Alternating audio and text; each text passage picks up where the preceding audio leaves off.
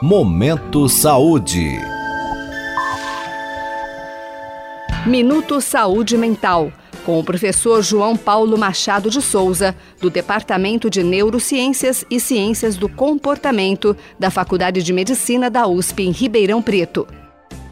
Olá, pessoal, sejam bem-vindos a mais um Minuto Saúde Mental e vamos ver uma pergunta muito interessante que a gente recebeu aqui. É a seguinte: eu fui ao psiquiatra e ele me receitou um remédio para tratar a depressão. Eu comecei a tomar, mas não tomo aos fins de semana porque eu costumo sair com meus amigos e beber. Isso pode atrapalhar o tratamento? Bom, vamos lá. Uma coisa curiosa é que eu ouvi essa mesma questão duas vezes na mesma semana. Então eu imagino que bastante gente tem essa dúvida. O tratamento com antidepressivos, ele é importante em muitos casos, e ele ajuda várias pessoas a lidarem com quadros que podem atrapalhar bastante a vida, tirando o prazer das atividades do dia a dia. Para que ele seja eficaz, ele tem que ser contínuo. Né? E isso acontece porque o efeito dos antidepressivos não é um efeito agudo como o de uma aspirina que a gente toma com uma dor de cabeça, por exemplo. Tanto o antidepressivo como a grande maioria das medicações receitadas por psiquiatras mexem com os níveis de neurotransmissores no cérebro, né? dos quais o mais conhecido pelo público em geral é a serotonina.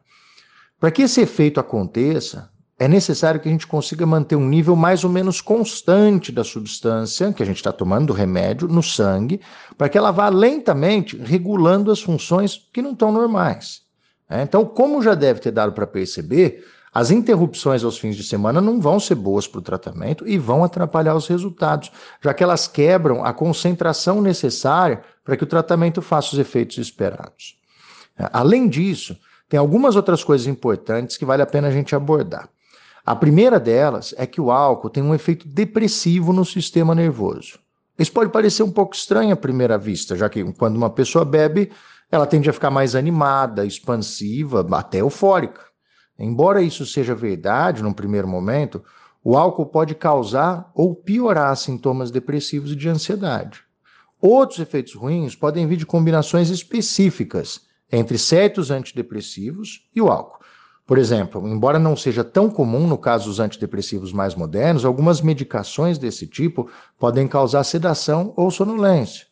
Como o álcool também causa efeitos assim, eles podem ser potencializados de uma forma desagradável ou até perigosa. Para concluir, vamos enfatizar novamente que os antidepressivos devem ser tomados na hora, dosagem e frequência determinados pelo médico, e que qualquer mudança nesses parâmetros tem que ser discutida com ele antes de ser feita tá bom?